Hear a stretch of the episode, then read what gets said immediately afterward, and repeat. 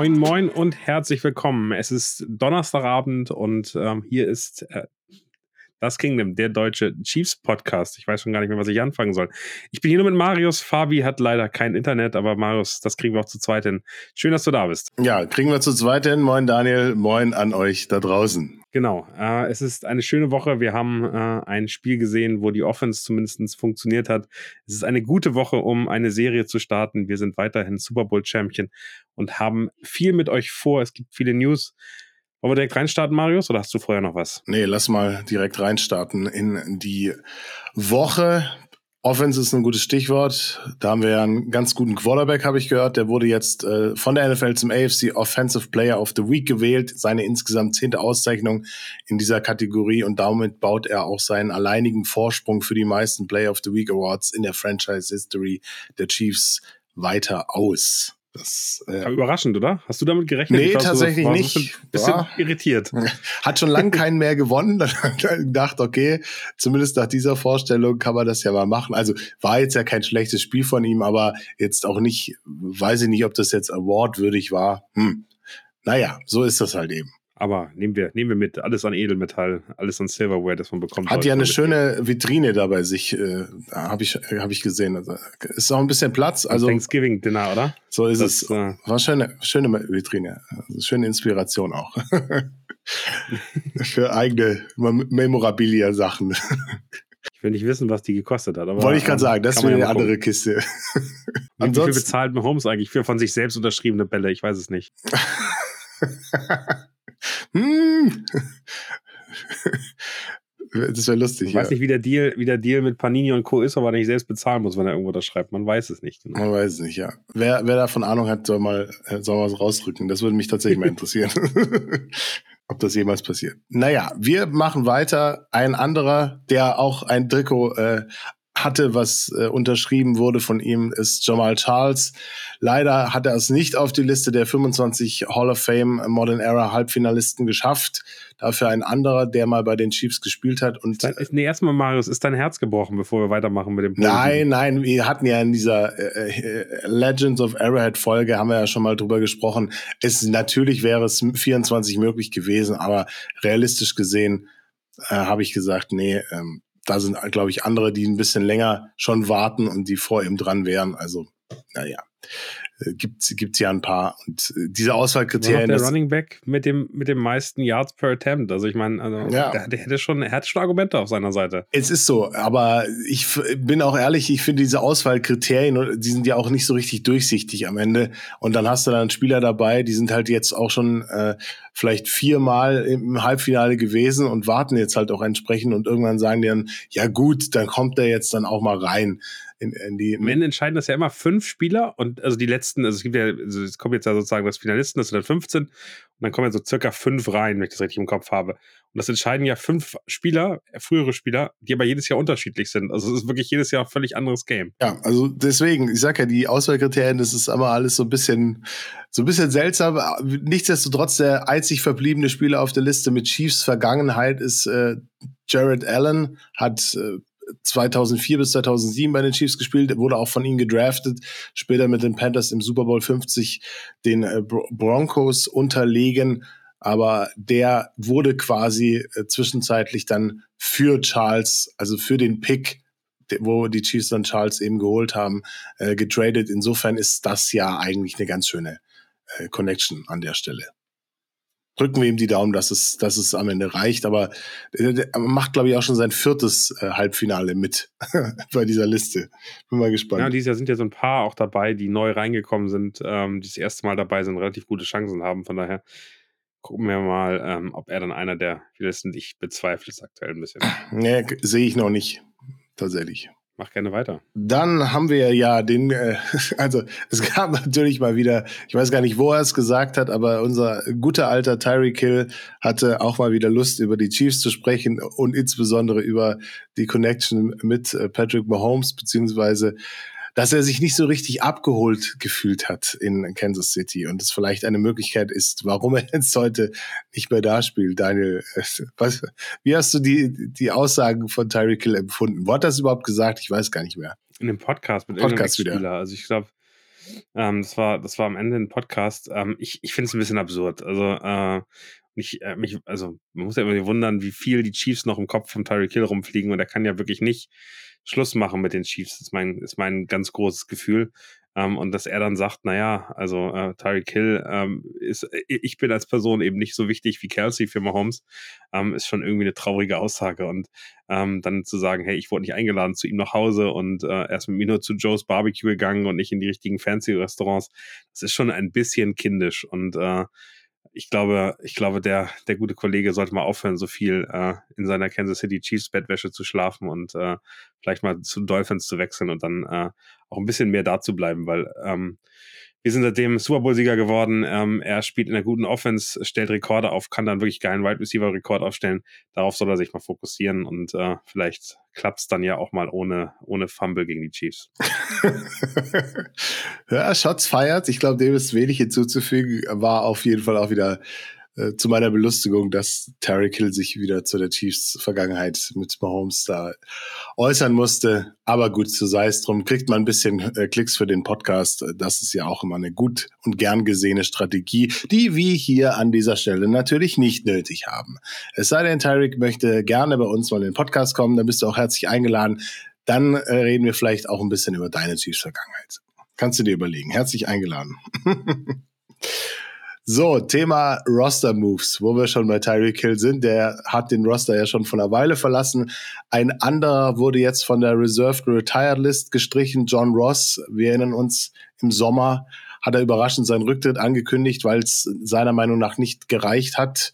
Hätte vielleicht sogar eine Chance gehabt, wenn man sich anschaut, welche Probleme wir auf der Wide Receiver aktuell haben. Aber er will jetzt quasi Berichten zufolge ein weiteres NFL-Comeback versuchen. Natürlich nicht bei den Chiefs, aber ist unterwegs auf der Suche. Und ähm, wir haben gleichzeitig auch einen in den aktiven Roster hochgezogen aus dem Practice Squad, nämlich Cornerback Aiko Boydo hat ja im Training Camp äh, mitgemacht in St. Joseph im Sommer, hat sich mit neun Tackles in der Preseason auch in den Fokus gespielt. Für den aktiven Kader hat es dann nicht gereicht beim Roster Cut, aber Mitglied im Practice Squad ist er geblieben, aus dem er jetzt eben aufgestiegen ist und durch die ganzen Verletzungen und, und äh, Verschiebungen hat es jetzt dann äh, sogar gereicht. Und für den freien Spot gab es dann auch noch mal kurz vor unserer Aufzeichnung einen Neuzugang, nämlich einen Running Back von den Arizona Cardinals. Keontre äh, Ingram wurde verpflichtet, letztes Jahr in Runde 6 von den Cardinals gepickt, kam in seiner ersten Saison auf 27 Carries für 60 Yards, dieses Jahr acht Spiele gemacht, 35 Carry für 74 Yards. Mal gespannt, äh, was wir mit dem Kollegen so vorhaben oder ob der eher so ein äh, Platzhalter ist. Daniel, dein Gefühl zu der dem. Der sah im College echt ganz gut aus und war so ähm, ein, ein, auch bei mir ein Liebling dafür, dass man den holt. Ähm, Im Draft 2022 ist dann anders gelaufen. Ist der sechsten Runde zu den Arizona Cardinals gegangen.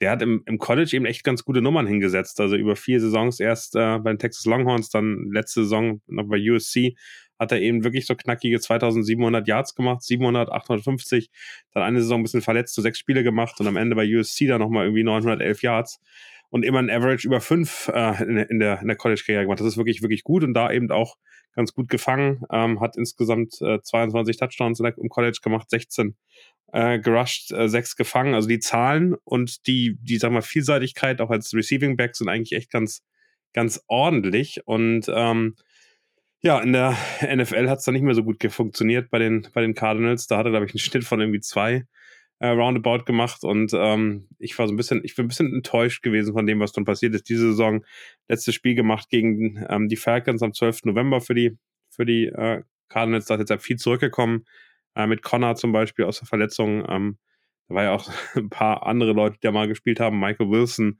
ähm, und ähm, wie heißt, hieß er denn noch? Mario De Mercado. Auch der hat äh, für die Cardinals äh, zeitweise gespielt. Sowas weiß man auch nur als Fantasy-Spieler. Und ähm, und wenn man sich das anguckt, über zwei, äh, anderthalb Saisons bei den Cardinals irgendwie 62 äh, Rushing Attempts, 134 Yards, das ist 2,2 Average. Er hat einen Touchdown gemacht und er hat acht Bälle gefangen. Ja, das ist nicht so richtig doll, aber ähm, mein Cardinals und Chiefs sind was anderes. Ich, für mich hat es ein bisschen die Frage, was hat das für aussagekräftige ähm, Richtung ähm, in Richtung äh, P. Ryan, in Richtung äh, Clyde Edwards Hilaire? Will man da mal testen, ob da jemand ist, der einem im, sag ich mal, Draft gut gefallen hat, wo man nicht richtig weiß, wieso er bei den Cardinals nicht funktioniert hat. Das wäre so meine, meine Argumentation äh, für den, für den Ingram-Pick. Mal gucken. Bleibt auf jeden Fall spannend tatsächlich. Lieber haben als brauchen, können wir bei den genau. ganz gut sagen. Da hätte ich jetzt aktuell Emir Smith Marset nämlich auch noch ganz gerne. Den haben wir so doof abgegeben. So ist es. Aber der ist, spielt, glaube ich, auch keine Rolle aktuell. Aber er wirkt immer ganz glücklich auf seinen Instagram-Stories. das ist natürlich die Hauptsache als äh, NFL-Spieler. Apropos Cardinals, da wurde ein weiterer äh, Veteran äh, gegangen, beziehungsweise hat er sein, sein Release ersucht, und zwar Zach Ertz, Tight End. Und wir haben es schon in unserem WhatsApp-Channel gefragt, wäre das einer für die Chiefs? Daniel, wäre das einer für die Chiefs, für dich? Erstmal gucken wir, was die, was die Community bei uns im WhatsApp-Channel gesagt hat. Also ich finde ähm, das ganz, ganz spannend. Äh, gab es äh, insgesamt 23 Daumen nach oben, 6 nach unten, zwei Herzen äh, und äh, dann, dann so ein bisschen emotionalere Aussätze mit äh, mir doch egal. Ich bete dafür und auf gar keinen Fall hätte ich das jetzt äh, formuliert. Oder egal. Ähm, aber ja, whatever. Ähm, für mich ist Erzi, wie, ähm, die Kerls es immer nett nennen, also eigentlich, wenn man sich das alles anguckt, äh, schreit es ja nach den äh, Baltimore Ravens, wo Mark äh, Andrews ausgefallen ist. Ähm, er möchte eben, das ist auch ganz witzig, dessen Abgang wurde von äh, JJ Watt ähm, announced und hat dann gesagt, hey, hier, ihr Beat Reporter, ja, äh, ich übernehme euren Job. Er geht und möchte gerne zu einem competitive äh, Team. Ähm, was natürlich die Chiefs sind. Ich würde ihn gar nicht so schlecht finden. Also ich glaube, der hat einfach super viel Erfahrung, kann ganz okay blocken, aber kann auch ein paar Bälle fangen. Und den hinter ähm, Travis Casey nochmal zu setzen als so eine Veteran-Thematik, gerade weil wir mit 13 Personnel, also mit ähm, einem Running Back und drei Tight Ends auftreten, könnte ich ihn mir schon ganz gut vorstellen. Also ich glaube, der könnte relativ schnell das Playbook mitnehmen und schon bei bestimmten Plays helfen. Ähm, glaube ich, dass er zu den Chiefs geht, eher nicht. Ähm, vielleicht dann sogar eher zu den Eagles zurück. Die haben ja auch Bedarf jetzt bekommen durch Verletzungen. Von daher, ja, also für mich die große Frage, was hat er noch im Tank? Also der ist jetzt auch nicht mehr so jung, letztes Jahr 32 gewesen, dieses Jahr 33, hat letztes Jahr 10 Spiele gemacht, 47 Receptions für 406 Yards und 4 Touchdowns. Und das halt eben bei den Cardinals, die jetzt dann nicht unbedingt geglänzt haben. Also da kann er immer noch nach zehn Jahren in der Liga produktiv sein. Die Problematik ist, dieses Jahr war er länger raus, hat, ich glaube, eine Quadrizepsverletzung gehabt, letztes Mal in Woche sieben gespielt. Das heißt, für mich auch so schwer zu sagen, was kann der noch im Jahr äh, 2023 irgendwie leisten. 42 äh, Targets, 27 Receptions gehabt, 187 Receiving Yards, ein Receiving Touchdown und da würde er sich äh, schön einreihen bei uns in die Offense-Probleme. Vier Drops auch schon äh, drin gehabt, aber man muss auch ganz klar sagen, es ist natürlich kein Mahomes gewesen, der ihm da die Bälle äh, zugeworfen hat. Nichtsdestotrotz, ich glaube auch nicht, dass er zu den Chiefs geht. Ich glaube, ich sehe den Need äh, deutlich an, an anderer Stelle bei, wie gesagt, äh, Ravens und äh, mutmaßlich eben Eagles da größer, beziehungsweise da kennt er sich halt auch ganz gut aus bei letzteren. So, dann müssen wir eigentlich auch noch mal über das Thema MVP-Race sprechen. Da gibt's ja jedes, jede Woche so ein bisschen das Power-Ranking und äh, wenn man da aktuell einen Blick drauf wirft, dann ist es ja so, dass da die üblichen Verdächtigen, könnte man fast sagen, an den Plätzen eins bis drei aktuell stehen. Ich weiß nicht, Daniel, wie ist dein Gefühl? So, also auf der Eins, wer ist auf der Eins für dich aktuell? Wer ist es gibt ja immer so zwei, zwei Geschichten und ich glaube, dass das, äh, der Blick in Richtung, ähm, das ist der einfachste Blick in Richtung Buchmacher eigentlich der, der angenehmste ist und da ist aktuell Jalen Hurts äh, in Führung. Der hat mich bisher nicht so richtig überzeugt, ehrlicherweise. Also, es ist ein guter Quarterback, die Eagles dominieren die Liga, alles, alles völlig in Ordnung und völlig richtig. Aber ähm, ich hätte ich hätte jemand anders ganz vorne und es ist nicht Mahomes äh, wenn, ich, wenn ich mich spielerisch fragst. Also ich finde, ähm, dass ein Spieler eine überdurchschnittlich gute Saison spielt und das wäre für mich Doug Prescott. Ja, Doug Prescott äh, aktuell noch im, im Aufwind, würde ich sagen. Die Zeit, wo die Cowboys dann wieder den Super Bowl Run vergeigen, die kommt ja erst noch. Nein, aber muss man sagen, also ich glaube, mit 70 Prozent Passquote äh, und einem 107er Rating auf, auf Quarterback kann man da schon seine, seine Bewerbungsmappe abgeben. Also Lama Jackson war ja lange Zeit auch äh, weit oben mit dabei. Ich glaube, der hat jetzt schon wieder ein paar Zweifel aufkommen lassen, wie ich finde. Und ja, ich glaube, da muss er sich ein bisschen dahinter einreihen, hinter eben den äh, genannten, also Mahomes natürlich logischerweise, musst du eigentlich immer mit, mit nennen. Hurts, klar, kommt, kommt man nicht drum rum, aber ich bin auch da dabei, äh, wenn die Eagles dominant sind, dann ist er eben auch dominant, aber wir haben auch gesehen, wenn es gegen äh, so eine Top-Defense geht wie die unsere, dann fehlt mir so ein bisschen die Lösungen von seiner Seite aus. Ja, ich finde, ich finde, Hertz ist eben, lebt sehr von, von, von dem, was drumherum passiert und äh, hat eben eine bärenstarke ähm, O-Line. Und trotzdem sind die, sind die Eagles offensiv jetzt nicht so stark. Ich finde es witzig, dass Mahomes, wenn man sich das mal anguckt, die schlechteste Saison seiner Karriere spielt, trotzdem irgendwie bei den Buchmachern auf Platz zwei im MVP-Race ist. Lamar Jackson bin ich auch bei dir. Hat auch seine Schwächen gehabt. Tour ist da noch oben mit dabei. Der ist für mich aber irgendwie aktuell eigentlich gar kein, gar kein richtiges Thema. Der hat ein paar wirklich schwache Spiele dabei gehabt und sogar Brock Purdy wird immer noch genannt. Aber also, wenn, wenn du mich fragst, welcher, welcher Spieler ist für das sein Team am wichtigsten, dann hat Patrick Mahomes gute Argumente. Also ich glaube, ohne Patrick Mahomes äh, wäre diese Offense irgendwie völlig unter ferner Liefen und äh, das wäre wirklich traurig. Aber ähm, wenn man sich die Leistung anguckt, dann ist Doug Prescott auf jeden Fall ein, ein, ein, ein starker, starker Kandidat. Gucken wir mal. Ich glaube, es geht jetzt erst los. Also wenn man sich anguckt, die fünf wären für mich so die Favoriten. Brock Purdy würde ich ein bisschen rausnehmen. Ich glaube, da spielt vieles in seine Richtung, wie die, wie die 49ers spielen. Da bin ich sehr, sehr gespannt, wie das Spiel am Wochenende gegen die Eagles aussehen wird. Aber wenn man Hurts, Mahomes, Jackson, äh, Tango Vailoa und Prescott an sich anguckt, dann glaube ich, ist die Wahrscheinlichkeit sehr, sehr groß, dass es einer von den beiden ist. Außerhalb der Quarterbacks gibt es natürlich noch einen Tyreek Hill und Christian McCaffrey. Aber die werden es nicht gewinnen. Die werden Offensive Player of the Year, einer von den beiden, aber ich glaube nicht MVP.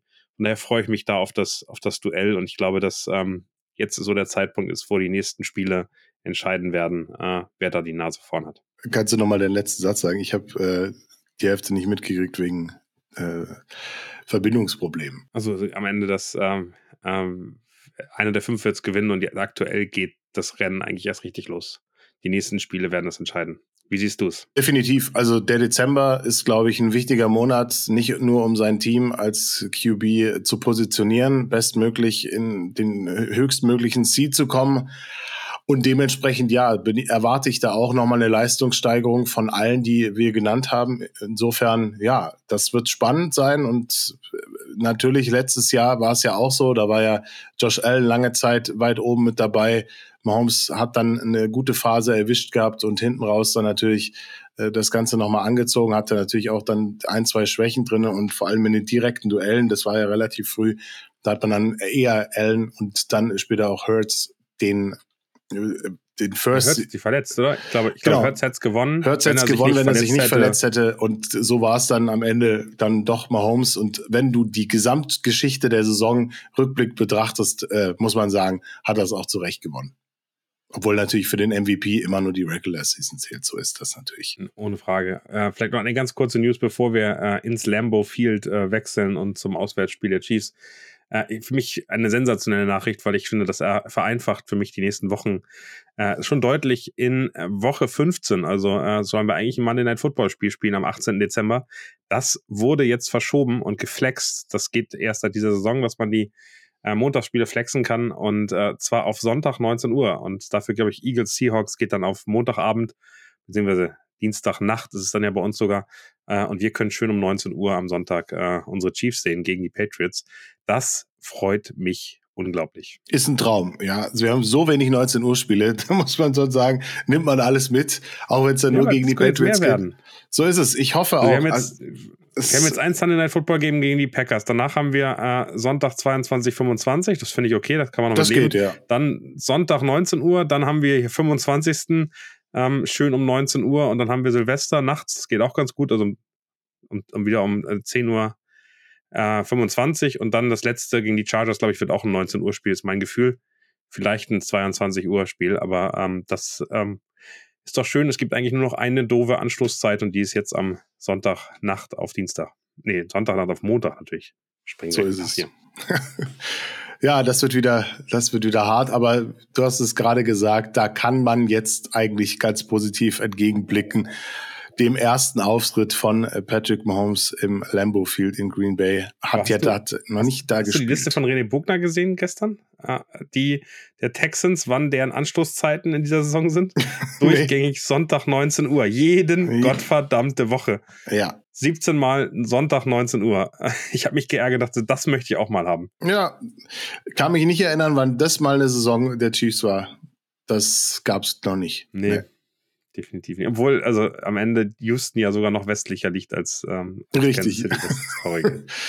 so ist es. Nee, aber äh, muss man ja sagen, es gibt ja dann auch immer Gründe dafür, aber das, das, die Gründe würden mich tatsächlich mal interessieren bei dieser Planung da. Naja, so genauso wie äh, 49ers-Fans, das wusste ich auch lange Zeit nicht, aber es macht total Sinn. 49ers-Fans haben niemals ein Heimspiel äh, um 19 Uhr. Das äh, geht quasi einfach nicht. Und dementsprechend haben 49ers-Fans immer nur ein Heimspiel, wenn ja, sie auswärts die ganze spielen. Westküste, oder? Ja, also, also Seahawks, glaube ich, genauso, Rams genauso. Die haben keine Heimspiele um 19 Uhr, weil das macht überhaupt keinen Sinn, dass die um 13 Uhr irgendwie nee. früher sogar ihrer Zeit sogar noch anfangen würden zu spielen. Also von daher sind die eigentlich immer in dem späteren Slots. So, dann lass uns mal hingehen. Mahomes äh, wird entjungfert am äh, Sonntagnacht äh, zum ersten Mal Lambo Field, zum ersten Mal vielleicht ein Lambo Lieb nicht. Würde ich nicht wollen, das äh, soll den Packers-Spielern überlassen sein. Aber er hat bisher noch nie ähm, im Stadion der Green Bay Packers gespielt. Er hat ja auch, und das haben wir auch traurigerweise ähm, nicht hingekriegt, dass er gegen Aaron Rodgers spielen durfte, weil er immer verletzt war oder Rodgers verletzt war. 2019, glaube ich, haben die Chiefs das letzte Mal gegen die Packers zu Hause bei denen gespielt und da war ähm, er mit der Knieverletzung raus, richtig? Und 2021 war er positiv auf Corona getestet. Aber das war, was war im Arrowhead? Das war im Arrowhead, genau. An Lambo waren wir das letzte Mal davor, 2015. Da, da war Rogers positiv auf, auf Corona, genau, das ist ganz wichtig. Genau, Rogers. Obwohl er seine Mittelchen genommen hat. Bin eh mal gespannt, wie das jetzt läuft da mit seinem Comeback, das auf besondere Heilungsmethoden äh, da. Aber das ist wieder eine andere Geschichte. Bleiben wir im, im Lambo. Und äh, ja, das war ja tatsächlich äh, John Love das erste Mal äh, in seiner Karriere gestartet, um quasi direkt gegen die Chiefs antreten zu dürfen 2021. War auch eine ganz ja, sag ich mal, solide Bilanz. Am Anfang kam er ganz schwer rein, aber dann lief es irgendwann besser für ihn. Also zumindest was die, was die Completion anging, 19 für, von 34 Pässen angebracht, 190 Yards, ein Touchdown, eine Interception. Chiefs haben 13 zu 7 gewonnen. Es war jetzt kein Leckerbissen, aber es war ein, es war ein Sieg und äh, Win is a Win, sage ich jetzt mal. Dementsprechend sind wir mal gespannt. Da, seitdem hat sich ein bisschen was getan. Ähm, ich, ich kann, und das ist super schwer, ich kann dieses Spiel, ich kann diese Packers wirklich aktuell überhaupt nicht einordnen. Also die haben einen ganz wilden Schedule dieses Jahr und auch so eine Win-Lose-Geschichten so gegen, gegen Teams verloren, wo man eigentlich denkt so, ah, echt? Und dann aber gegen Teams gewonnen, wo man denkt, oh, okay. Also, ich weiß nicht, Daniel, wie siehst du es? Was ist dein Gefühl so bei den Packers aktuell? Ich finde, die sind eben stark gestartet in die Saison, waren irgendwie am Anfang dachte man, wow, das sieht ja ganz gut aus, was der Love da macht, die ersten paar Spiele. Unglücklich gegen die Falcons verloren, aber die Bears und die Saints geschlagen. Und dann ging es los, dass die in so ein Loch gefallen sind. Gegen die Lions verloren, gegen die Raiders verloren, sogar gegen die Broncos verloren zu dem Zeitpunkt. Äh, gegen die Vikings verloren, äh, damals noch mit ein paar guten Spielern, die später verletzt waren. Und dann ging es irgendwie los, keine Chance gegen die Ram, äh, also den Rams, wirklich keine Chance gelassen. Die Steelers, die auch unangenehm sind, unglücklich verloren, aber jetzt gegen die Chargers, beeindruckend und gegen die Lions noch beeindruckender gewonnen. Ich habe das Gefühl, dass die letzten drei, vier Spiele ähm, das bei Jordan Love geklickt hat. Also wirklich das Gefühl hat, der spielt deutlich besser als vorher und äh, gleichzeitig ähm, ja, ähm, machen sie, machen sie ein paar Sachen äh, einfach, einfach smart und clever und ähm, sind zum Beispiel in den Special Teams ähm, einigermaßen, einigermaßen okay. Was ich ganz interessant finde und was uns nicht so richtig hilft, dass sie eigentlich im Run, in der Run-Defense nicht so doll sind. Ähm, das konnten wir bisher nicht so gut ausnutzen, weil auch die Broncos waren nicht gut in der Run-Defense und wir haben es nicht geschafft, so viel zu laufen. Von daher ähm, bin ich sehr gespannt, wie wir offensiv rangehen, weil ähm, das ist die große Schwachstelle dieser Defense. Also laufen, laufen, laufen eigentlich. Ähm, ja, mal gucken, ob wir das hinkriegen. So ist es, ja. Bei, bei John Love bin ich auch gespannt. Also, wenn man sich sein Tape anguckt von diesem Jahr, dann ist er deutlich besser darin geworden, den Ball rechtzeitig aus den Händen zu bekommen, sobald die Passrusher da äh, auf ihn zudonnern und äh, ist auch tatsächlich ein bisschen besser gegen den Blitz gerüstet als am Anfang der Saison, liegt aber immer noch laut PFF auf Rang 27 bei den Yards per Attempt und Rang 29 bei der Completion Rate gegen den Blitz. Wenn man aber die letzten drei Spiele nimmt, dann ist er in beiden Kategorien schon im Mittelfeld angelangt äh, der Liga und seine Completion Percentage auf 65 Prozent gestiegen. Was ich ganz interessant finde, ist, dass er in dieser Saison äh, 19 Completions über 30 plus Yards hatte äh, oder Pässe in dieser Saison und damit die NFL anführt. Also das ist halt auch so ein Thema, fand ich letztes Mal, Aiden O'Connell hat auch ein paar tiefere Bälle geworfen, die dann halt tatsächlich completed waren und wir da auf Corner und auf Safety nicht so richtig optimal aussahen. Da muss man dann ein bisschen aufpassen. Aber, und das ist das andere Thema aktuell bei den Packers, haben wir noch gar nicht drüber gesprochen, Injury Report. Also die haben ja ein richtiges Lazarett aktuell, haben auch mit einem oder anderen äh, Packer auf ähm, Instagram dazu schon gesprochen und gesagt, was ist denn eigentlich bei euch da los? Das ist ja eine, das ist ja eine, eine Liste, die ist ja irgendwie besorgniserregend. Und wir können es ja mal kurz, äh, kurz durchgehen. Äh, äh AJ Dillon, Running Back mit der Leiste äh, nicht, nicht dabei gewesen, aktuell im Training. Running Back Aaron Jones mit dem Knie hat schon das Lions Game verpasst, auch nicht mittrainiert. Und Jaden Reed, Brustprobleme äh, oder Schmerzen auf jeden Fall der Wide Receiver, alle drei nicht im Training gewesen. Cornerback Jerry Alexander hat zwar, äh, ich glaube, drei Spiele in Folge jetzt verpasst, wird limited im Reporting geführt, war aber wohl laut den Beat-Reportern im Gebäude, hat ein bisschen, äh, bisschen was gemacht. Und dann hinten auf Safety sind sie auch mit Daniel Savage, der war die fünf Spiele raus, könnte am Sonntag zurückkehren, wenn die Packers ihn aktivieren. Und äh, Rudy Ford, auch zwei Spiele in Folge verpasst, war im Mittwochstraining eingeschränkt unterwegs. Also auch da in der Secondary da sind ein paar, die äh, noch mit Fragezeichen, sage ich jetzt mal, äh, zu kämpfen haben. Ansonsten super viele Spieler limited, die lese ich jetzt nicht alle vor. Aber auch, auch auf der IR, oder? Bakhtiari, der wahrscheinlich beste Tackle, äh, ist auf der IR nicht dabei. So ist Und Gary ist, glaube ich, der Edge Rusher, ist auch ähm, äh, der, wahrscheinlich einer der besten äh, PFF-gradete Spieler bei den Packers ist auch raus. Also das ist, da ist schon, da ist schon richtig Aderlass, das muss man ganz klar sagen. Und Luke Musgrave, der Tight End, ist auch mit, ich glaube, Niere, hat sich die Niere verletzt, ist auch jetzt auf die RA gegangen.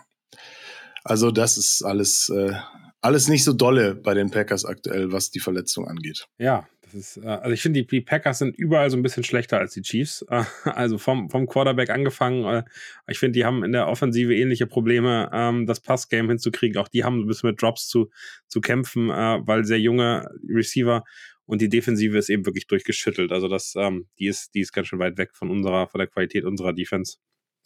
Und ähm, ja, schwierig, schwierig zu sagen. Sie sehen jetzt besser aus. Ähm, sie ähm, haben sich ganz gut gefangen und trotzdem, ähm, genau, muss man mal gucken, wie Jordan Love mit unserer Defense klarkommt. Also ich bin gespannt. Ich bin mir sehr sicher, dass Spagnolo viel Druck, viel Pressure machen wird und dafür sorgen wird, dass die, dass der Jordan Love sich, ähm, sich umguckt und äh, falsche Entscheidungen trifft und äh, äh, dann Probleme bekommt. Und das hat ja bisher eigentlich immer ganz gut funktioniert, außer jetzt vielleicht die ersten 10, 15 Minuten im, im Spiel gegen, ähm, im, im, letzten Spiel gegen die Raiders, ähm, da sah das äh, alles irgendwie dann doch ein bisschen anders aus. Aiden O'Connell hat am Anfang wirklich alle, alle Möglichkeiten, aber auch später war das wieder deutlich mehr Pressure, deutlich mehr Überraschung. Ich habe mir so ein paar Szenen angeguckt, also unser Edge Rush ist schon extrem smart, extrem clever. Ich habe so ein paar Szenen noch gesehen aus dem Raiders-Spiel. Turk Wharton, der äh, mit so einer Spin-Move äh, seinen Gegenspieler einfach nur stehen gelassen hat und direkt dann vor O'Connell war. Ähm, man hat gesehen, wie, wie stark ähm, insgesamt auch so ein verzögerter Rush sein kann. Und ich glaube, da werden wir Jordan Love sehr unter Druck setzen. Mal gucken, wie gut er dann wirklich ist. Er schafft tatsächlich auch nur 45,8 Prozent seiner Würfe ins Ziel zu bringen, wenn er unter Druck steht. Also im Prinzip müssen wir Dauerpressure bringen und äh, Karl Laftis ist da ja auch ein führender Chiefs Defender mit 47 Pressures aktuell der, der Leader. Und wenn wir uns das letzte Spiel mal hernehmen, da gab es nur einen Sack gegen Aiden O'Connell ausgerechnet von Kalaftis. Die beiden haben ja eine gemeinsame äh, Teamvergangenheit. Da wäre es schon schön, wenn da noch ein paar mehr Sacks dazu kämen, äh, einfach um so ein bisschen den Druck zu erhöhen und dann einfach auch solche einfachen Plays die es dann leider auch gegen die Raiders im ersten Quarter gab, äh, gar nicht zuzulassen. Ich meine, das muss ja nicht immer über den Blitz kommen. Also wir haben zwar die sechsthöchste Blitzquote der Liga, aber auch die zweithöchste QB-Pressure-Quote. Da kann man auch kreativ sein. Spagnolo ist kreativ und ich denke, da werden wir auch das eine oder andere sehen. Und wenn man sich einfach auch mal den Roster anschaut, was da möglich ist. Und da gibt's, glaube ich, den Right Guard, wenn ich mich nicht täusche, der von PFF so ein bisschen äh, ähm, runtergegradet ist. Ich glaube, John Runyan ist das. Da ist ja, ja. quasi die Möglichkeit, wenn Chris Jones da spielt, dass da was gehen könnte. Ja, ich finde die Schwächen dieser, dieser O-Line, das ist ganz witzig, das habe ich auch nie so, so, so, so wahrgenommen. Rashid Walker und dann auf Left Tackle Josh Neiman, das sind beides Left Tackle, die tauschen sich aus. Also letztes Mal hat Walker irgendwie 29 Snaps gespielt, Neiman hat 27 gespielt und auch auf Right Guard, also hast du gerade gesagt, John Wunion ähm, war, ähm, war Großteil, also so 43 äh, Snaps da und Sean Ryan hat eben wirklich 13 Uhr gespielt, er war aber der beste der gegradet der beste Guard äh, in dem in dem Team und auch der Center Josh Myers ist ja also alles andere als stark und gut. Ähm, der Right Tackle Zach Tom ist dann glaube ich überragend, aber ansonsten haben die in der in der O-Line echt ganz ganz viel Probleme und äh, wissen hinten und vorne nicht, wo der Pressure kommt. Also da glaube ich müssen wir auf jeden Fall was zeigen und die wirklich verwirren, weil ähm, die sollen sich gar nicht erst einstellen können und gar nicht ein Gefühl dafür kriegen, wo denn jetzt der Pressure kommt und wo da äh, ganz viele Sachen passieren. Aber ich äh, finde es spannend ähm, wie, das, wie das insgesamt aussieht und was, was die da für Probleme kriegen. Ich glaube, John Love kriegt auch den einen oder anderen äh, schlechten Snap, bei dem er mal laufen musste. Also da Pressure zu machen und den Leuten Angst zu machen und zu wissen, da kommt was und wir müssen jetzt ordentlich performen, das kann viel auslösen. Weißt du eigentlich, wie viele äh, Interceptions äh, Trent McDuffie in seiner Karriere schon gehabt hat? Bösen Fragen von Daniel. In seiner Karriere? Äh, nee, nicht, nicht genau. Nada. Noch keine einzige, noch was keine. ich überraschend fand. Tatsache, ich dachte, er hätte schon Fumbles. Er, ein er oder hat keine zwei. einzige äh, Interception gemacht und ich wollte es auch mal ankündigen. Ich finde, diese Woche ist eine gute Zeit, die erste Interception zu machen. Ja, also zumindest fünf äh, Forced Fumbles, äh, 13 Pre äh, Pressure als Blitzer hat er zumindest schon mal schon mal gehabt. Aber ich, ich dachte, der hätte einen, eine Ich Interception. glaube nicht. Ich bin mir sehr sicher, dass er keine hat. Verifiziere das nochmal. Ich habe irgendwie das Gefühl, dass er ich dachte zumindest eine hätte er gehabt, aber gut, das kann auch, kann mich auch täuschen. Check, ich check das gerne nochmal, Check, aber. check ähm, das gerne nochmal, ja. Also, wenn ich daneben liege, wäre es mir jetzt unangenehm.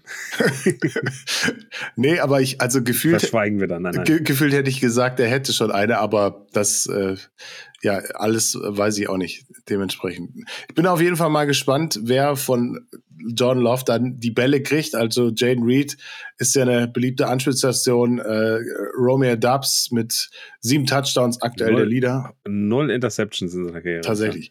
Also, dann ist die beste Zeit am äh, kommenden Sonntag, dass man da Drei mal. Sacks, sechs Forced Fumbles schon, äh, 101 Tackles, also da ist richtig, richtig viel. Äh, 13 Pass Deflected, äh, unfassbar viel in alle möglichen Richtungen, aber eben noch kein einzigen Interception. Ich finde, das ist Zeit. Habe ich ihm sogar eine, äh, for, einen Forced Fumble weggenommen. Also, wenn es schon sechs sind. Ich habe nur fünf gesagt. Mit Fünf in dieser Saison, letztes Jahr schon einen. Gut. Daher. Also in Summe sechs.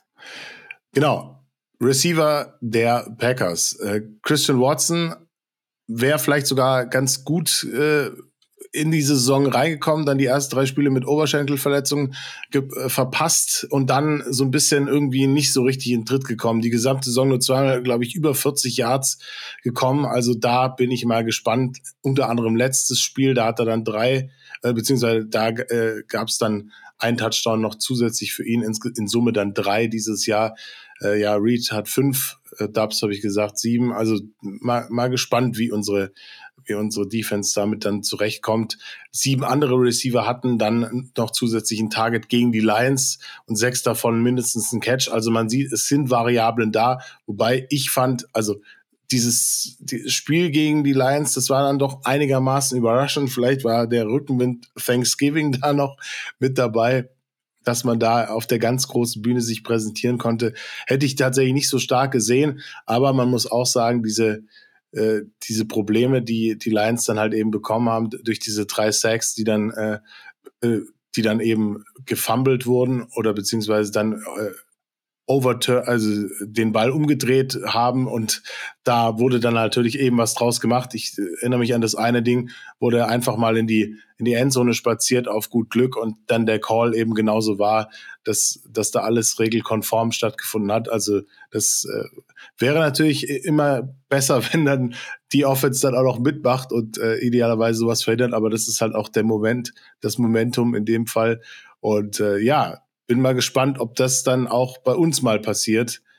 In, in unsere Richtung natürlich. Positiv gesehen, Trent McDuffie, wir haben es gerade angesprochen. Das wäre doch mal so eine schöne Sache, wenn er doch mal was zurücktragen würde. Ich glaube, insgesamt ganz spannend zu sehen. Ähm, also für mich überraschende Namen, teilweise vorne bei den, bei den ganzen äh, Statistiken. Also ich hätte eben Aaron Jones, der eben nur sieben Spiele gespielt hat. Ähm, deshalb AJ Dillon vorne hat schon knapp 448 Yards, ist auch keine riesige Nummer. Ähm, die haben aber insgesamt nur so knapp 100, äh, 100 Yards pro Game, was jetzt nicht so doll ist. Ähm, und Receiving, ähm, Jaden Reed als der Top-Receiver hätte ich nicht erwartet. Also überrascht mich. Ist eben ein Rookie. Ähm, Romeo Dubs, ähm, der genauso viele Spiele hat, hat sich irgendwie die, keinen Schritt nach vorne gemacht aus meiner Sicht. Christian Watson auch wieder eben Verletzungsprobleme. Also insgesamt ist das so ein, ist das äh, am Ende ein super junger Receiving Core. Das war auch irgendwie klar nach den ganzen Abgängen von, von Lazar über Marquez, Waldes Scantling bei uns, der ja auch vorher bei den, bei den Packers war und Co. sich neu da aufgebaut. Ähm, Jaden Reed spielt eine super Rookie-Saison von Dubs und Watson, bin ich ein bisschen enttäuscht. Ähm, aber ähm, da ist es eben noch ganz spannend zu sehen, was für unterschiedliche ähm, Sachen die haben. Watson ist eben wirklich die Deep Threat, der eher in längere Sachen geht, ähm, während Jaden Reed, glaube ich, eher die kurzen, die kurzen Pässe annimmt. Ähm, aber ähm, da zu gucken, wie die sich entwickeln, was da hinkommt, das, ähm, da, da bin ich wirklich, also ja, bin ich, finde ich, finde ich extrem spannend. Was man bei Jaden Reed eben aufpassen muss, der ist super, super stark bei äh, Yards after Catch. Also da zu gucken, dass wenn man, wenn er den Ball bekommt, da sind wir ja Weltklasse drinne, den direkt zu tackeln und kurz zu halten. Also ich habe darüber nachgedacht, welche Cornerbacks ich da in irgendeiner Form sehe. Ich glaube, Jaden Reed äh, passt ganz gut zu, zu Snead. Äh, ich kann mir vorstellen, dass, dass Watson äh, von ähm, von McDuffie übernommen wird. Äh, mal gucken, wie das, wie das dann ganz genau aussieht. Ähm, und äh, ja, ich hoffe, dass, dass wir, also ich bin mal sehr zuversichtlich, dass wir mit unserem Backfield die ganz gut im Griff haben. Der Vorteil ist auch, also wenn Hurt, äh, Hurt, äh, Hurt sag ich schon, Love hurts, so. Ja.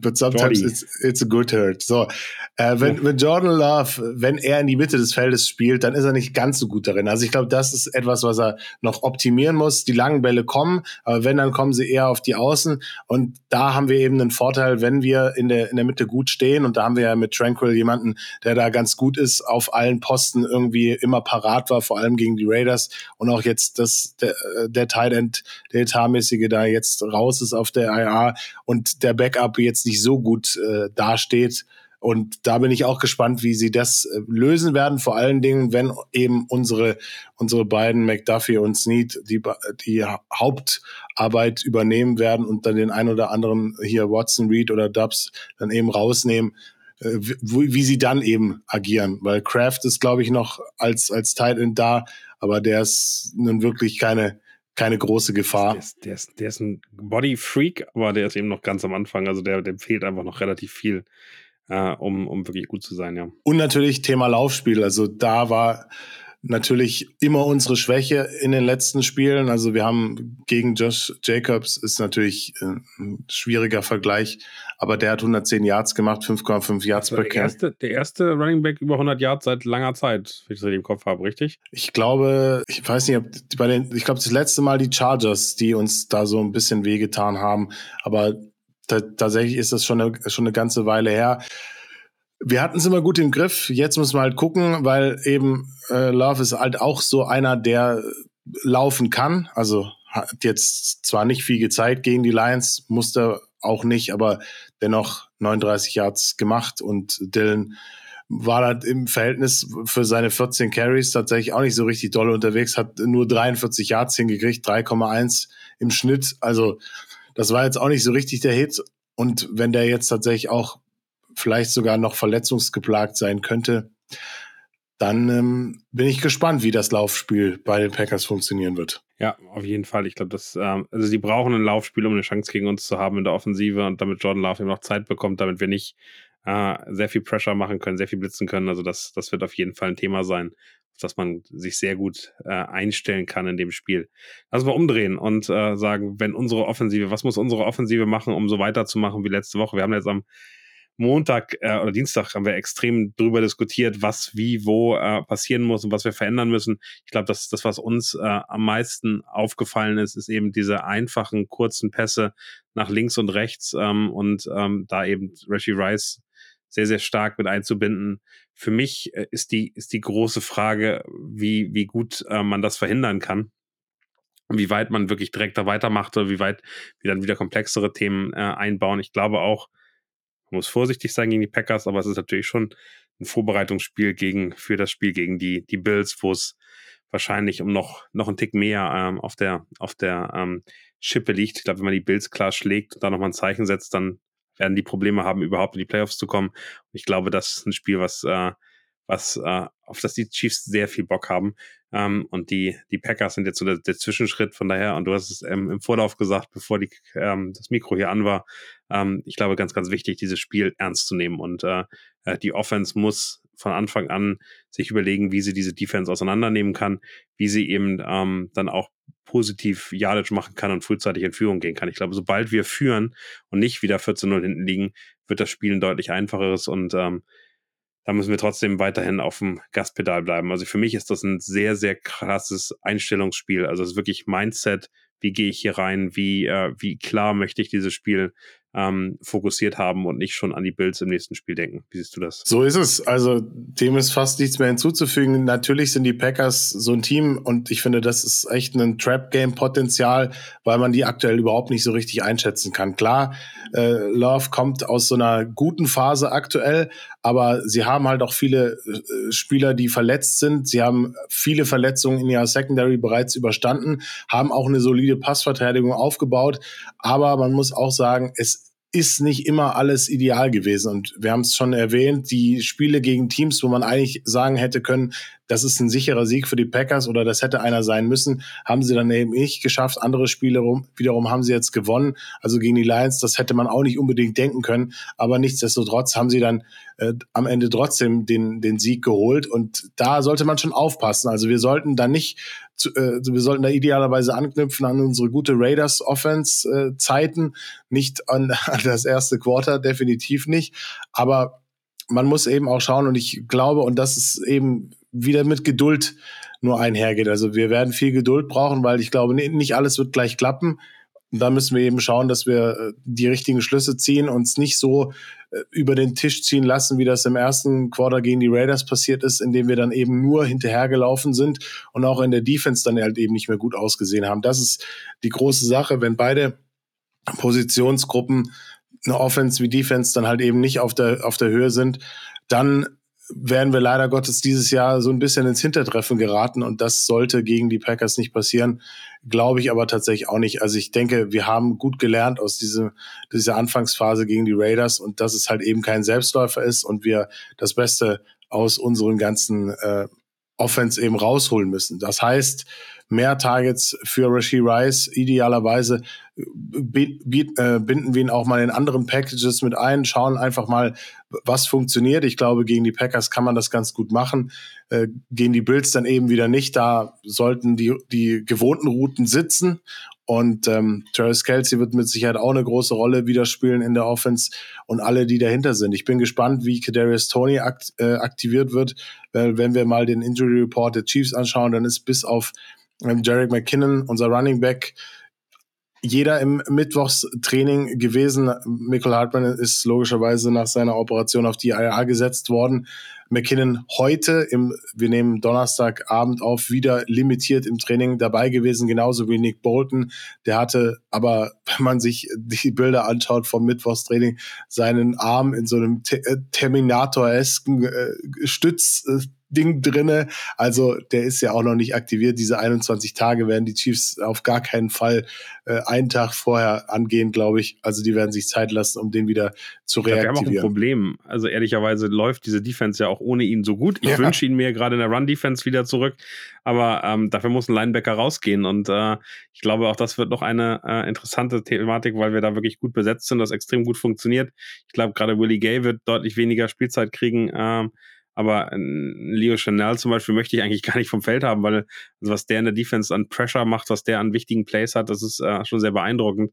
Und äh, Drew Tranquil ist, glaube ich, das Herz dieser Defense aktuell. Also das ist äh, unfassbar, was wie wo, wo der überall ist und wie der Big Plays der Gegner in irgendeiner Form verhindert. Von daher, also Nick Bolton, ich freue mich auf ihn, aber das wird ein Luxusproblem. Ja, deswegen darf er sich gerne vollständig kurieren. Da muss man jetzt nichts riskieren in der Regular Season. Ich glaube, in den Playoffs, da ist es wichtig, dass wir einen gesunden Nick Bolton haben und dass der dann auch im Feld steht. Da kann man, kann glaube ich nicht schaden, wenn mal so eine Rotation angeworfen wird. Aber ja, es ist ein Luxusproblem. Was ich noch sagen wollte, Kadarius Tony hat vollständig mittrainiert. Da bin ich mal gespannt, wie das dann wieder sein wird, weil Andy Reid meinte ja letztes Mal, dass man ihn kurzfristig rausgenommen hat, weil er dann doch Probleme an der Hüfte hatte.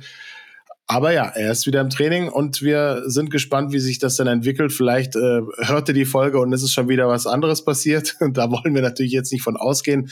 Man kann aber auch sagen, Donovan Smith ist genauso im Training vollständig gewesen wie Trey Smith. Der beide hatten ja nach dem Raiders-Spiel äh, Verletzungen gehabt. Äh, Trey Smith äh, Fußverletzung zu kämpfen gehabt, aber der taucht schon gar nicht mehr auf dem Reporting auf. Das ist ja immer ein sehr gutes Zeichen. So, so ist es auf jeden Fall. Ähm, ich glaube, wir können noch mal so ein bisschen drüber reden, äh, wie es wie es weitergeht und was, glaube ich, wichtig ist. Ähm, ich wünsche mir einfach, dass die Offense wieder ein gutes Spiel zeigt.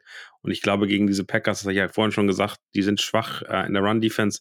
Ich wünsche mir, dass wir noch stärker, noch mehr ähm, ähm, in, in Richtung, ähm, in Richtung wirklich Run komplett einzusetzen. Also ich möchte eigentlich 25 bis 30 Runs diese, dieses Spiel sehen und auch zeigen, ähm, wir haben jetzt ja noch, noch einen weiteren Running Back reingeholt. Ich möchte sehen, dass wir darauf setzen und dass wir zeigen, dass das funktioniert und da einfach Druck rausnehmen. Und äh, dann bin ich sehr gespannt, ähm, wie, das, wie das Spiel am Ende von den Receivern läuft. Also ähm, Kadarius Tony ist ein, ist ein Name, den ich irgendwie jetzt mal irgendwie gehen sehen möchte. Jerry McKinnon ja leider verletzt, ähm, aber mal gucken, ähm, wie der wiederkommt äh, aus seiner Leistenverletzung, weil auch der ja im Dezember einfach stark war. Ähm, so eigentlich MWS-Zeit, oder? Mit dem, mit dem Background? Nee, können wir den einfach rauslassen. ah. Ja, gut, ich hab's, ich hab's mal kurz gedroppt.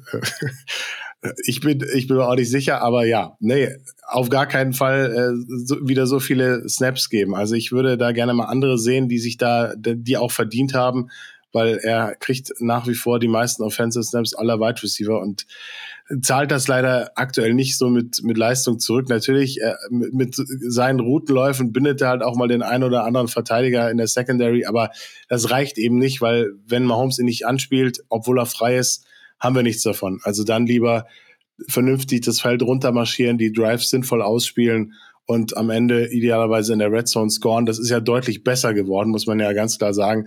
Also auch was die Third Down Conversion angeht, ist es ja schon mal schlechter gewesen und ähm, ich bin gespannt. Ich weiß gar nicht, momentan haben wir zumindest mal 5,8 Yards pro Spielzug, sind im, auf dem achten Platz äh, in der NFL und bei der Third Down Conversion Rate liegen wir bei 45 Prozent auf dem viertbesten Platz. Also man sieht, auch da hat's was gefruchtet, dass man zumindest ein paar Sachen umgestellt hat.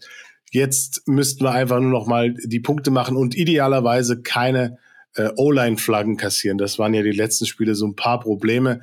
Nichtsdestotrotz die O-Line ganz gut unterwegs dieses Jahr mit nur 14 zugelassenen Sacks. Das ist der beste Wert in der NFL. Also darauf kann man ja aufbauen und Mahomes könnte sich ja mal ein bisschen im äh, Lambo Field äh, umschauen in Form von äh, Läufen, die er ja auch dieses Jahr des Öfteren mal drin hatte, besonders am Anfang von der Saison. Da war er ja tatsächlich sogar mal äh, in der Führungsgruppe aller äh, Quarterbacks, was den Run anging.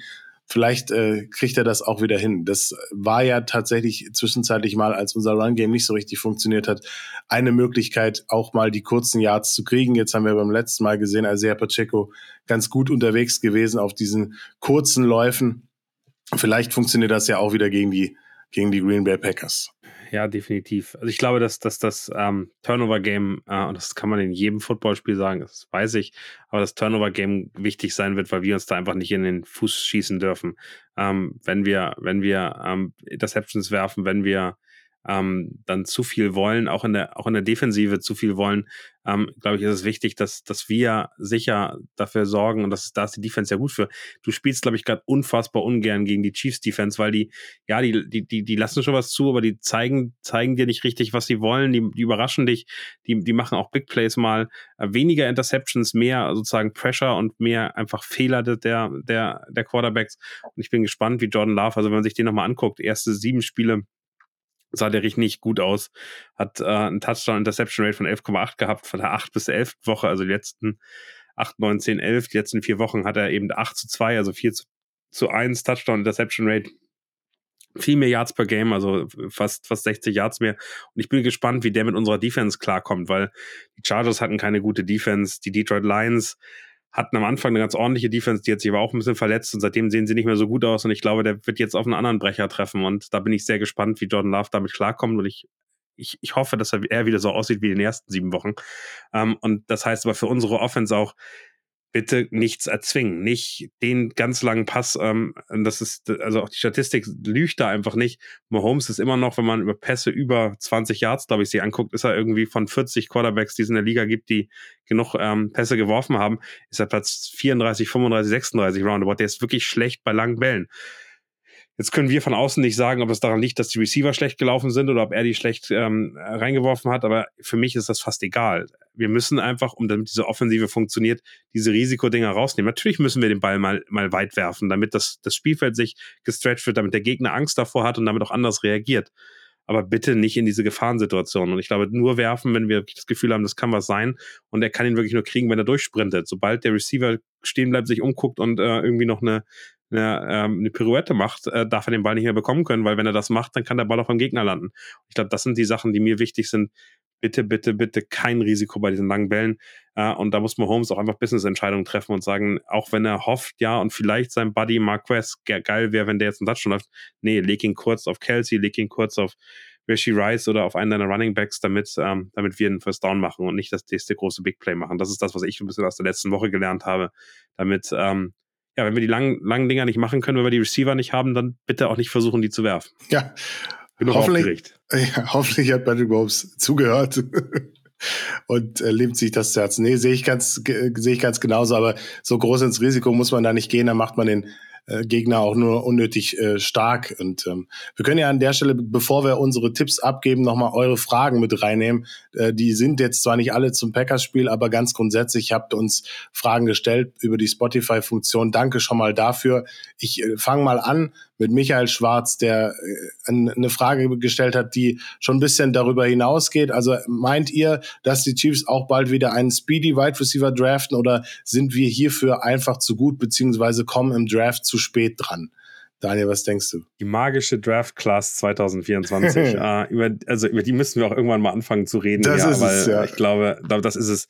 Es gibt unfassbar viele Wide Receiver in dieser Klasse. Also wirklich unfassbar viele Wide Receiver. Es gibt ein paar, ich würde sagen vier, fünf gute äh, Quarterbacks, die am Anfang weggehen. Ich glaube, es gibt viele Teams, die den Need auf Wide Receiver nicht so groß haben wie die wie die Chiefs. Es gibt sehr viel Needs auf auf die O-Line. Es gibt äh, sehr viel Needs auch äh, auf defensive ähm, Highlight-Players, die ganzen Edge-Rusher, die ganzen ähm, Outside-Linebacker und so weiter, ähm, die du haben möchtest, um den großen Impact zu haben.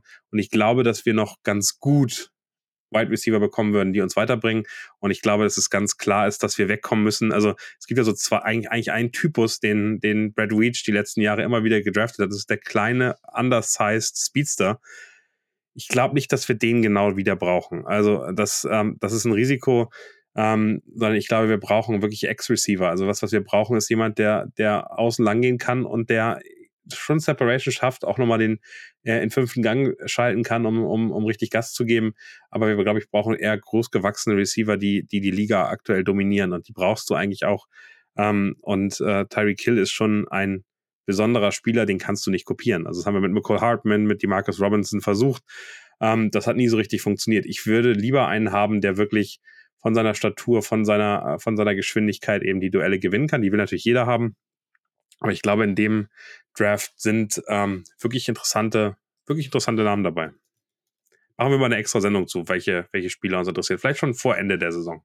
So ist es. Also da gibt's einige interessante Spieler. Da lohnt es sich auch mal mit schon frühzeitig auseinanderzusetzen. Und das ist ja das Schöne. Da gibt's ein bisschen Tiefe und für mich persönlich, ich finde, den Speedster braucht's in dem Fall auch nicht unbedingt. Den müssen wir auch nicht in den vorderen Runden im Draft picken. Also da haben wir mit Michael Hartman gesehen, da reicht Speed alleine eben auch nicht aus. Und ich glaube, Brad Reach hat auch draus gelernt, dass er hier nochmal einen hohen Pick verbrät. Das kann ich mir nicht vorstellen. Also insofern würde ich eher nochmal einen Receiver haben wollen, der ein bisschen äh, Erfahrung in der NFL mitbringt, einfach um auch schneller das Playbook drauf zu haben, schneller in der Offense anzukommen, schneller eine Connection mit Mahomes zu kriegen und dass wir dann auf weniger Druck, also auch Sky Moore ist ja so eine Geschichte für sich, dass vielleicht auch zu früh gedraftet wurde und die Erwartung dann halt eben nicht erfüllen konnte. Dementsprechend hoffe ich natürlich drauf, dass wir diese Fehler oder bei Michael Hartmann kann man schon von einem Fehler sprechen. Bei Moore würde ich jetzt äh, erstmal die Saison abwarten, aber es deutet auch alles darauf hin, dass das jetzt nicht idealerweise der Pick war, äh, der am Ende rausgekommen ist.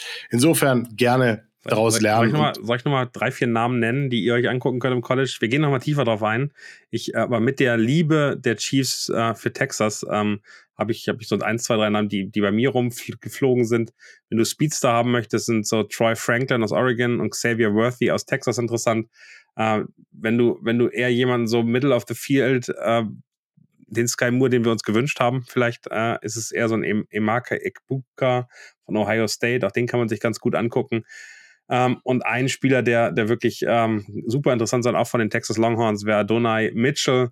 Ähm, das ist wirklich so ein richtig, also der kann sich entwickeln, diesen Ex-Receiver. Der ist 6'4 groß, also so 1,95, wiegt äh, knackig um die 100 Kilo drum ähm, und ähm, kann eben wirklich geile, geile Cuts laufen und äh, und ist dann eben wirklich der große physische ähm, Verteidiger, der die Bälle auch aus der, so, so Moss-mäßig aus der Luft fangen kann. Ähm, und ähm, der ist immer noch ein bisschen roh, sonst würde er nicht ähm, Anfang zweite, Ende erster Runde in irgendeiner Form äh, stattfinden. Aber das sind so Namen, die für mich interessant werden könnten. Die, da kann sich noch so viel passieren bis, äh, bis April. Also da muss man jetzt nicht irgendwie denken, hey, das, das wäre schon was. Aber ähm, da gibt's schon noch einiges an Wide Receiver Material um den Pick herum, wenn wir, wenn wir den Super Bowl wieder gewonnen haben. wir packen die Folge dann auch entsprechend im April wieder aus und gucken mal, was sich aus den einzelnen Jungs dann entwickelt hat.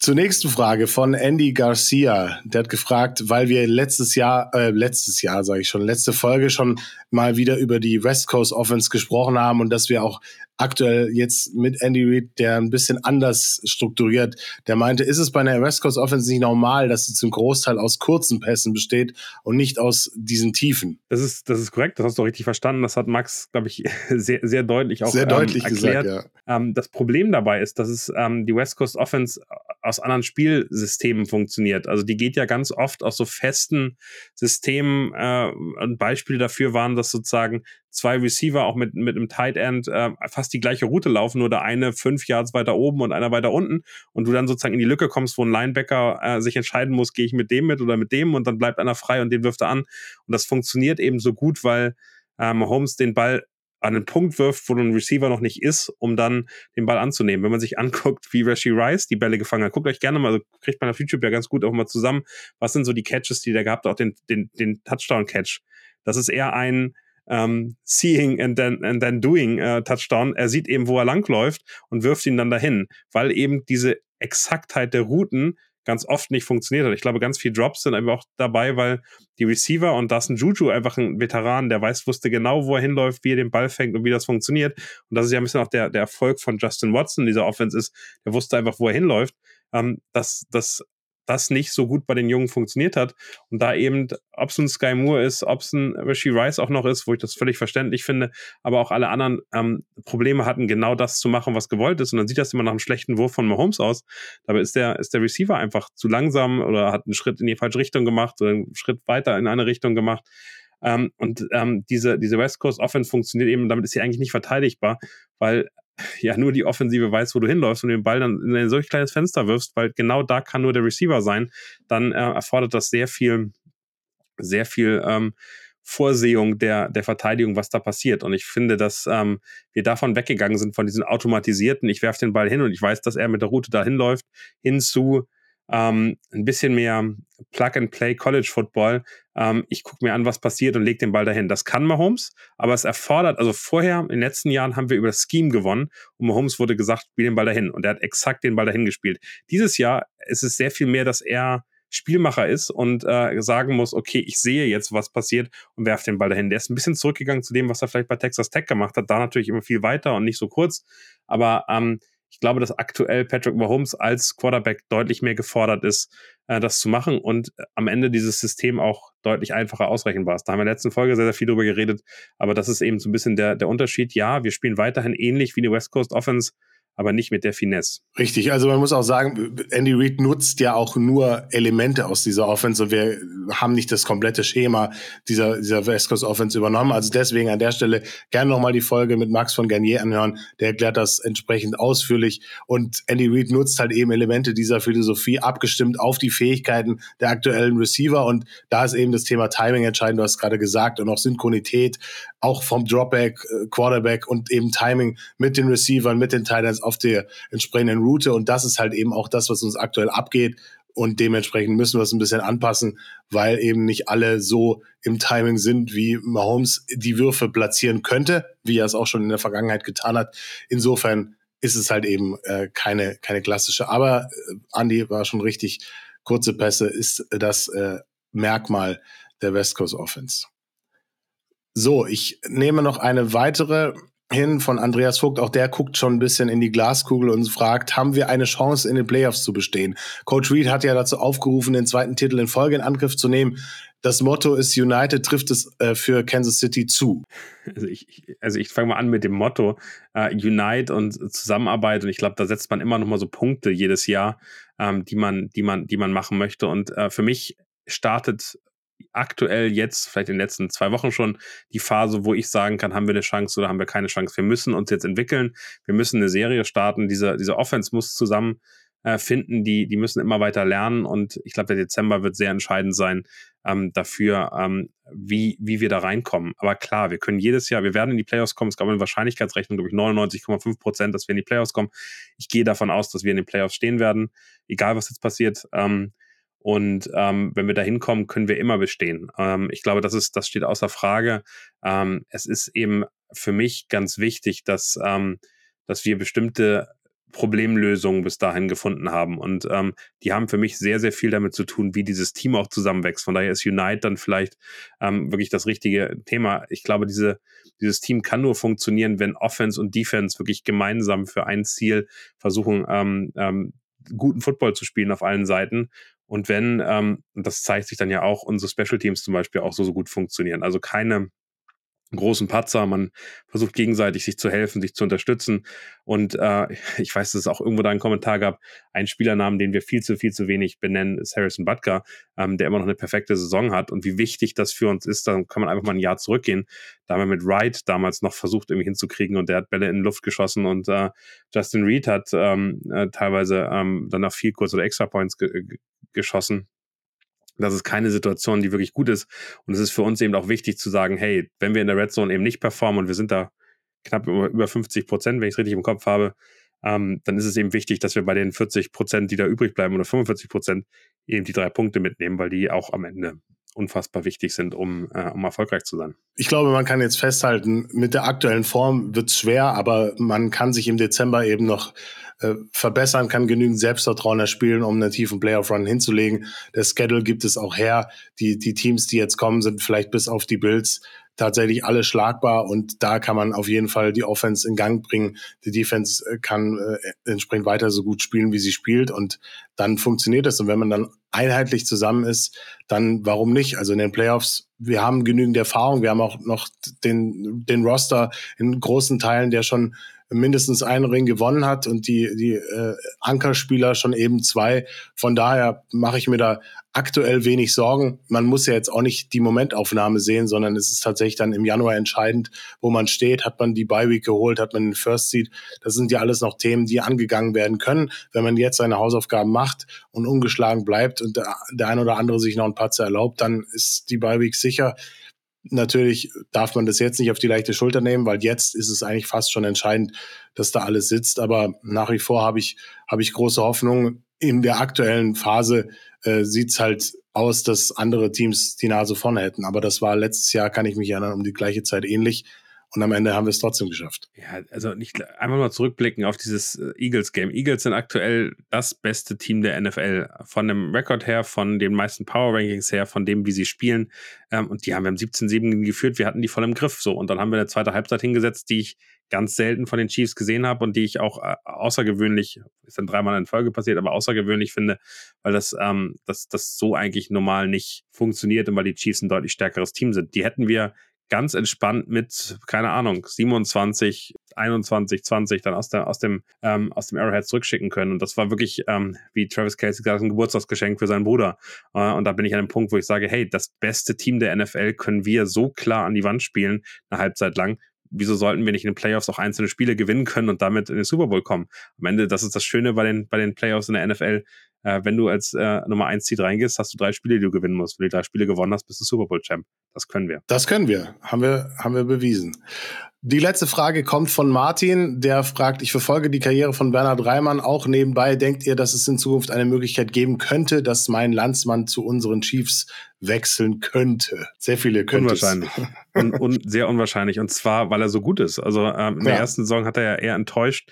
Ähm, da haben viele Zweifel gehabt, ob das so ein Franchise-Left Tackle ist, der dann ähm, durchspielt. Ähm, jetzt spielt er deutlich besser, war ich glaube, in, kann man sagen, in Frankfurt der beste Mann auf dem Feld auf beiden Seiten. Also da wirklich eine unfassbar starke Leistung gezeigt äh, im, im Deutsche Bankpark gegen die Packers und danach ja auch in Tränen ausgebrochen, weil seine Familie ähm, zum ersten Mal ihn spielen sehen hat. Ähm, also sein Vater, der glaube ich davor schon mal da war. Ähm, aber das ist ein Spieler, der sich gerade wirklich unfassbar gut in der NFL etabliert. Und ich meine, Left Tackle ist so eine komplexe, so eine schwierige Position, so für so viele Teams. Ich glaube nicht, dass die Colts einen Left Tackle wie äh, Reimann aktuell äh, abgeben werden. Natürlich kommt er dann irgendwann, ähm, ich glaube, Zweitrunden-Pick, wenn ich es richtig im Kopf habe, also nach vier Jahren ähm, Vertragsverlängerung.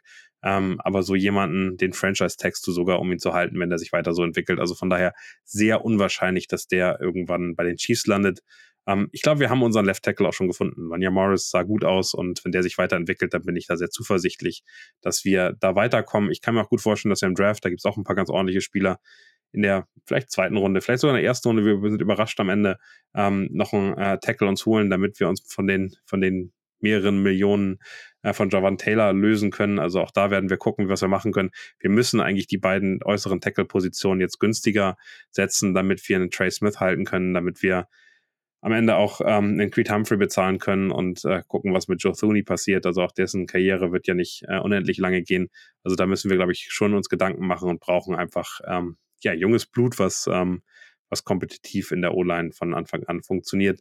Da gibt es so ein paar Namen. Ich glaube, es gibt einen äh, ein O-Lineman, der wirklich rausstecht aus von Oklahoma zum Beispiel. Oklahoma Sooners mögen wir ganz, äh, ganz gerne und von daher vielleicht äh, wird das ja wieder was. Ja, also wir müssen, glaube ich, noch auf den ersten deutschsprachigen, zumindest deutschsprachigen Spieler bei den Chiefs warten, weil ich sehe auch nicht, dass unser äh, Freund aus Österreich irgendwann mal bei uns aufschlägt. Dazu ist er aktuell äh, zu gut in Form und das können sich die Colts gar nicht erlauben, den nicht zumindest Franchise zu taggen, wenn nach Jahr vier äh, dann die, der große, der große Deal ansteht und für uns wäre das auch, glaube ich, wirtschaftlich nicht, nicht machbar. Zudem haben wir mit Vanya Morris, du hast es gerade gesagt, jemanden geholt, der da ganz gut aussah und der ja auch diese Swing-Tackle-Position spielen kann, also auf, auf allen beiden Positionen und der wurde ja auch geholt, um mittelfristig eben in diese Tackle-Rolle reinzuwachsen. Und ja, wenn Reimann sich so entwickelt, wie man das ja irgendwie auch hofft für so einen Spieler, der sehr sympathisch ist, dann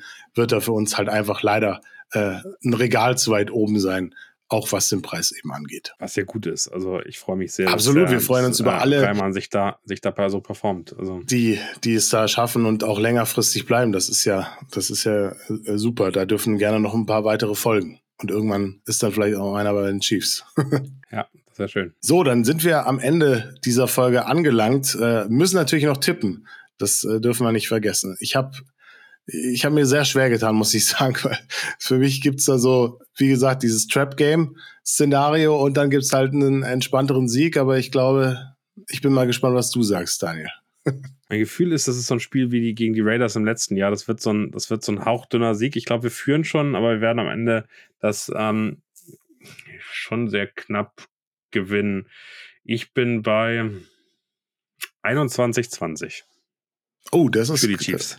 Das ist eng. Ich bin auch eher von der nicht so eindeutigen Variante ausgegangen. Meiner ist äh, 24-17 für die Chiefs. Und Fabis reichen wir nach in den Show Notes. Ja, der, der, der kann es uns auch nicht schreiben, von daher ist nee, es. Äh, der ist quasi in Mordor 20 gefallen. und Marius ist bei 2417 mitgeschrieben. Ihr könnt uns eure Tipps natürlich auch äh, zukommen lassen. Da werden wir äh, entsprechend abfragen.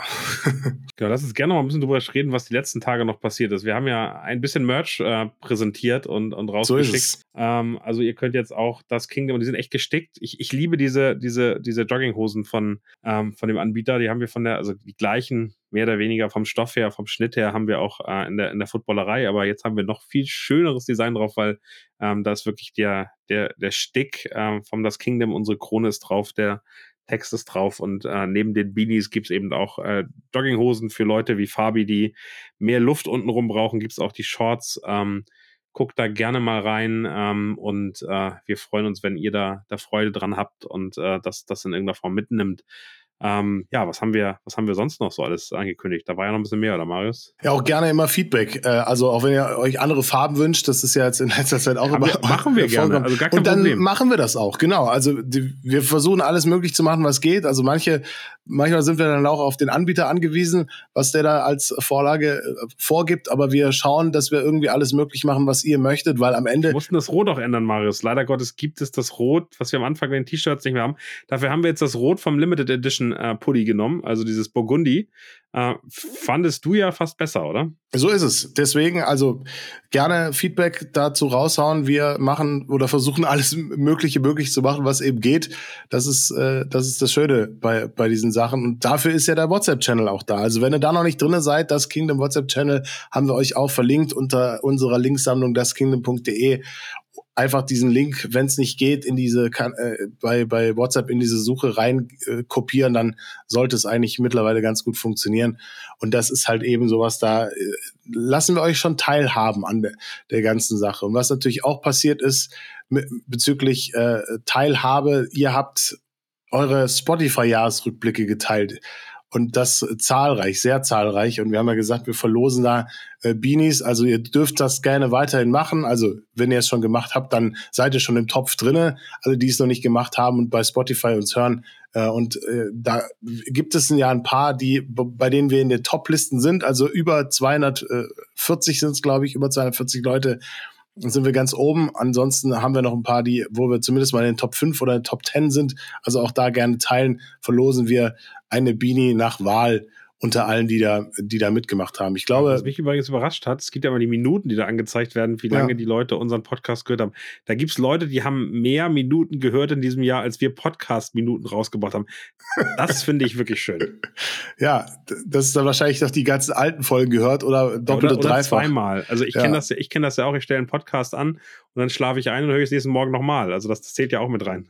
Ja, das freut uns sehr. Also wirklich äh, starke Leistung von euch. Da auch noch mal das, das Geschwätz von uns jetzt mal noch doppelt und dreifach anzuhören. Äh, reife Leistung. Das, äh, das ist eigentlich Beanie-würdig, würde ich sagen. Deswegen teilt das gerne, damit wir es sehen. Und dann landet ihr auch im Lostopf. Ich glaube, wir werden nach dem nach der Nachbesprechung Sendung, von genau wir losen wir das auf in äh, äh, losen wir das aus in der Nachbesprechung zum äh, Packers Spiel. Ja, wir werden übrigens kein äh, Cheese Adventkalender oder Kingdom Adventskalender haben, aber wir werden, das kann ich jetzt schon ankündigen, in der Weihnachtszeit sehr viel schöne Geschenke für euch haben. Wir werden ein bisschen was äh, uns da ausdenken, wie wir das machen, aber ähm, es stapelt sich hier schon und äh, kündigt sich an. Von daher, wir haben ein paar wirklich, wirklich nette Sachen für euch. Es wird ein bisschen was zu verlosen geben. Also ich verlose auch was äh, noch. In, du verlosst auch noch was. Ja, es wird, wird auch noch was verlost. Deswegen schaut bei meinem Instagram äh, vorbei. Richtung jetzt Wochenende und auch Nikolaus äh, gibt's was Kleines für den großen Stiefel.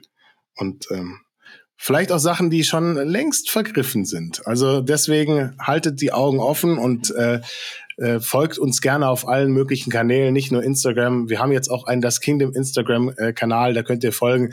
Wir äh, nutzen den. Du den announced, finde ich schön. ja, natürlich. Äh, wir, wir nutzen können, den. Wir können Einblick geben. Wir haben viele Diskussionen gemacht, was wir machen. Ja. Wir haben uns lange dagegen, oder Marius hat sich lange dagegen gewehrt, äh, weil, weil eben noch ein Account dazukommt und wir so ein bisschen eine begrenzte Zeit haben und äh, dann natürlich gucken müssen, so wie wir das effizient einsetzen. Der ist wirklich nur eine Visitenkarte. Da wird es keine regelmäßigen Informationen geben. Da werden wir auch nicht innerhalb von, ich glaube, zehn Minuten antworten, was wir öfter sonst bei, bei anderen Kanälen hinkriegen, äh, wirklich schnell zu antworten. Und da wird auch weniger Content drauf laufen. Wir nehmen den mit. Es soll ähm, eben auch eine Suchbarkeit, weil wir freuen uns über jeden, der dem folgt.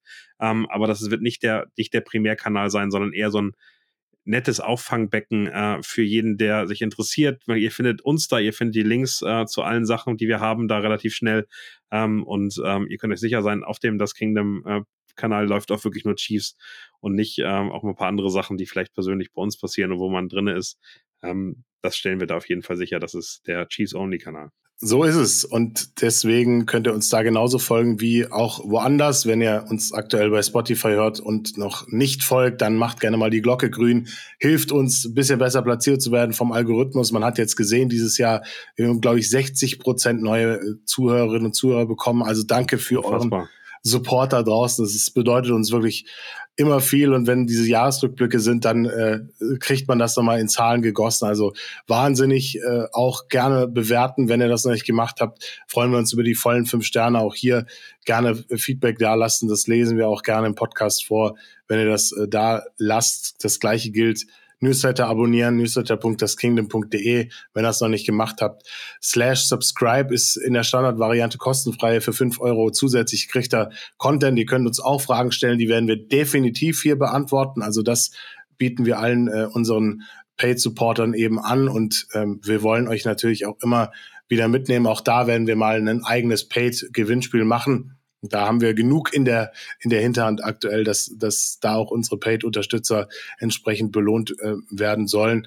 Und wenn ihr euch Chiefs Merchandise kaufen wollt, jetzt für Weihnachten, dann äh, haben wir auch einen Affiliate-Link von Fanatics, der auf äh, daskingdom.de verlinkt ist. Da kriegen wir eine kleine Provision, euch kostet es nichts zusätzlich und äh, müsst euch aber ranhalten, wenn ihr, wenn ihr da bestellt, weil logischerweise die Lieferzeiten Richtung Weihnachten, Heiligabend etc., das ist dann alles immer ein bisschen äh, mit einer gewissen äh, Zeit verbunden. Dementsprechend müsste da eigentlich jetzt schon aktiv werden. Oder ihr äh, holt euch unser Merchandise Beanie für den Winter, für den Wintereinbruch. Ich habe gehört, die nächsten Tage soll es sehr schneereich werden in Deutschland. Also da äh, ist dann äh, auch sowas für den Kopf zum Schützen äh, äh, ganz, ganz gut und ganz sinnvoll und sieht natürlich auch noch gut aus. Das, das ohne Frage. Ähm, ich glaube, da, da haben wir ganz viele Möglichkeiten und ich glaube, wir sind da noch ein, ein, Stückchen günstiger bei unseren Sachen als, als es die NFL da manchmal ist. Also da muss man ja für ein Trikot schon ein bisschen, bisschen mehr ausgeben, was ich immer schon erstaunlich äh, krass finde. Also äh, das tut dann schon ein bisschen mehr weh. Da versuchen wir eine gute Alternative zu sein, so dass ihr das Kingdom auch repräsentieren könnt. So ist es. Und wenn ihr noch irgendwas anderes haben wollt, dann schreibt uns das auch gerne. Wir äh, versuchen das möglich zu machen.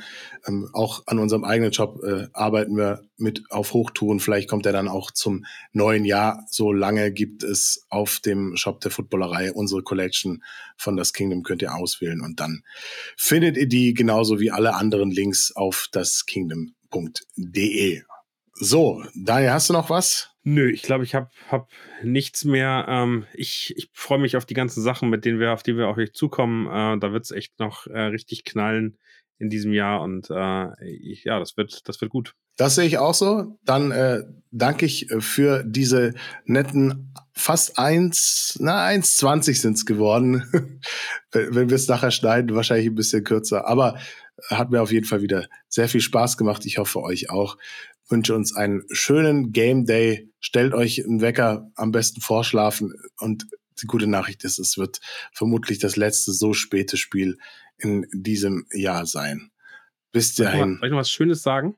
Erzähl. Die Chiefs haben äh, seit 2019 den highest winning percentage, also die Siegprozent, äh, nicht nur in der NFL, sondern in allen vier professionellen US-Ligen. 77,6 Prozent äh, der Spiele gewonnen. Jetzt kannst du raten, wer auf Platz 2 kommt. Das aber ein schönes Ratespiel am Ende noch sein hier. In allen Ligen? Allen Ligen. Tja, da, da gibt es ja ganz wenige, die da in Frage kommen. Das sind die Buffalo Bills. Da wirst, die du wirst Buffalo Bills. Mit 69, 77,6 sind die Chiefs, 69,7 ist der nächste mit den Buffalo Bills. Das zeigt einfach, wie krass erfolgreich dieses Team seit 2019 mit Patrick Mahomes ist. Ich fand das sehr beeindruckend. Das Schlechteste sind übrigens die Carolina Panthers. Also das äh, gebe ich gerne mit. Das musste noch mit auf den Weg gegeben werden. Grüße an alle da draußen, die auch Sympathien für die Carolina Panthers haben. Auf jeden Fall wünsche ich uns äh, jetzt zum zweiten Mal einen schönen Game Day. Macht das gut. Bis die Tage und Go Chiefs.